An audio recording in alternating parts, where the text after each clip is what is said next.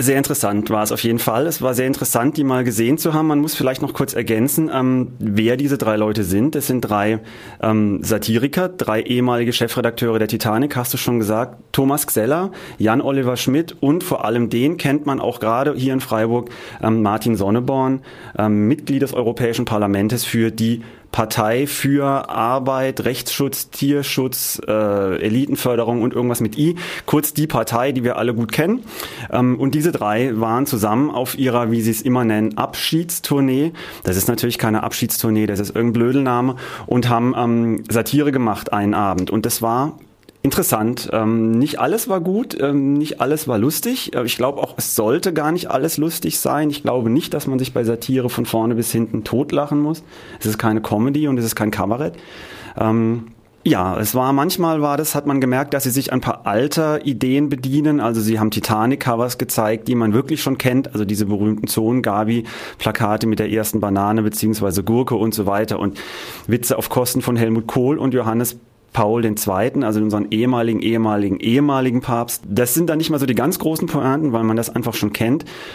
Aber es ist besonders dann immer witzig, wenn sie aktuelle Bezüge haben, zum Beispiel wenn Martin Sonneborn von seiner Arbeit im Europäischen Parlament erzählt und wenn er erzählt, dass seine Woche aus ungefähr 60 Sekunden Arbeit bestehen, ähm, nämlich genau diese 60 Sekunden, die ein Abgeordneter im Parlament hat, um einen anderen, zum Beispiel einen zukünftigen Kommissar für irgendwas zu befragen. Und dann läuft eine Stoppuhr und diese läuft 60 Sekunden und danach hat man aus und kann nicht mehr fragen und dann hat der Befragte zwei Minuten Zeit zu antworten und so geht das, diese Fragestunde. Ähm, äh, ja, und er sagt sich, ich mache das 60 Sekunden lang und dann war es das für die Arbeitswoche und genießt das Leben in Straßburg und Brüssel ähm, und macht da auch keinen Hehl draus. Ähm, und das ist natürlich sehr, sehr witzig und sehr pointiert.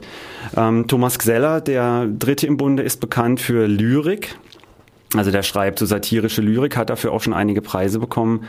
Und was fällt einem ein heutzutage, wenn man an satirische Lyrik denkt? Man kommt nicht drum rum. Natürlich denkt man an Jan Böhmermann und sein Erdogan-Gedicht, Schmähkritik, wie auch immer.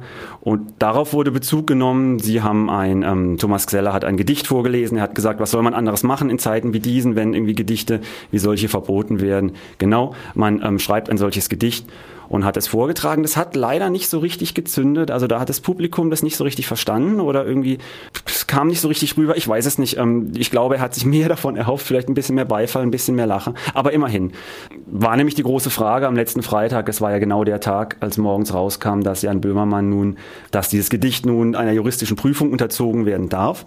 Und dementsprechend konnte man mit Spannung erwarten, wie die drei das an ihrem Abend thematisieren. Und sie haben das getan in Form eines Gedichtes. Ja, und du hast das Publikum schon angesprochen. Wie war das denn im Allgemeinen so drauf? Ich glaube nicht gut. Also ich habe keine Vergleichswerte, weil ich jetzt auch noch nicht so oft auf so satirischen Live-Veranstaltungen war und weil ich auch schon noch gar nicht vorher bei dieser Titanic Boy Group war. Aber ich hatte so den Eindruck, die Leute sind ein wenig behäbig. Ich weiß nicht, es ist vielleicht auch, ich meine, ich bin selber hier aus der Region, deswegen darf ich das sagen, vielleicht auch unsere südwestdeutsche Mentalität, aber ich glaube, manchmal war den Leuten der Humor ein wenig zu hart und äh, man weiß das eigentlich vorher. Also das klar, wollte ich gerade sagen. Ich meine, wer die Titanic kennt, weiß eigentlich, ja, wie die Titanic drauf ist und dass das ähm, häufig schon bitterböse und manchmal auch unter der Gürtellinie ist, was die machen. Ähm, Soll es ja auch sein. Wie war das denn so vom Altersschnitt her, das Publikum? Waren das Gemischt. mehr Studenten oder doch mehr so die Alt-68er? Oder? Gar nicht, gar nicht. Und das fand ich auch ein bisschen schade, weil ich dachte, jawohl, da gehen jetzt die ganzen Alt-68er hin, die ganzen, äh, ja, mit ihren Lederjacken Jacken und ihren filterlosen Kippen so von wegen. Es war eigentlich so ein bisschen so ein Querschnitt, äh, Freiburger Querschnitt. Es waren die, die, die Mit-40er mit ihren Outdoor-Funktionsklamotten. Es waren die Studenten.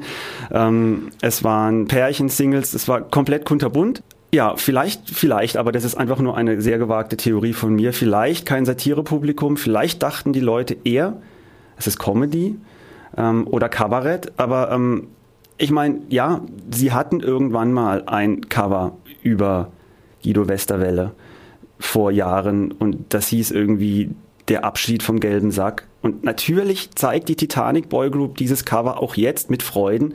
Und natürlich bleibt einem da das Lachen im Halse stecken. Aber dann denkt man vielleicht drüber nach, warum bleibt mir eigentlich da das Lachen im Halse stecken? Und dann fängt man an, das zu reflektieren. Und dann hat diese Satire ihren Zweck schon erfüllt. Und da glaube ich, da war vielleicht das Freiburger Publikum nicht ganz so das Richtige. Ein oder das andere Mal hat ähm, Jan Oliver Schmidt, der diesen Abend so ein wenig moderiert hat, diese Lesung, ähm, ein bisschen spöttischen Kommentar fallen lassen, dass es woanders auch schon mal besser war. Er selber ist Schwabe. Ähm, vielleicht gibt es da noch eine gewisse Rivalität. Und vielleicht noch eine Anekdote, um das zu verdeutlichen.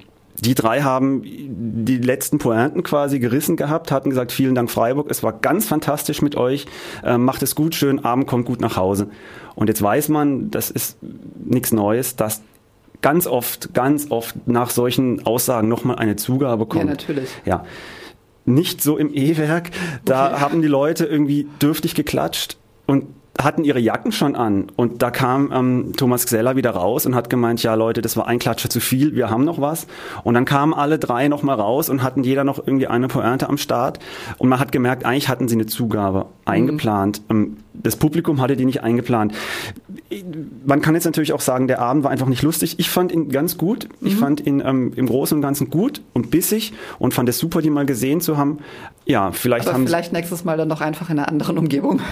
Vielleicht in einer anderen Umgebung, aber vielleicht kann man auch sagen, vielleicht ähm, kürzt die Titanic Boy Group dieses immerhin dreistündige Programm, also das ist auch schon ein Brett, mit Pause zwar, aber okay. dieses dreistündige Programm um eine halbe Stunde und schmeißt diese alten Karlauer, die es halt in den 70ern, 80ern, 90ern oder wann auch immer schon gab, raus und ähm, dann kriegt das Ganze ein wenig frischeres Gewand und dann sind die Leute vielleicht auch klatschen auch mal für eine Zugabe.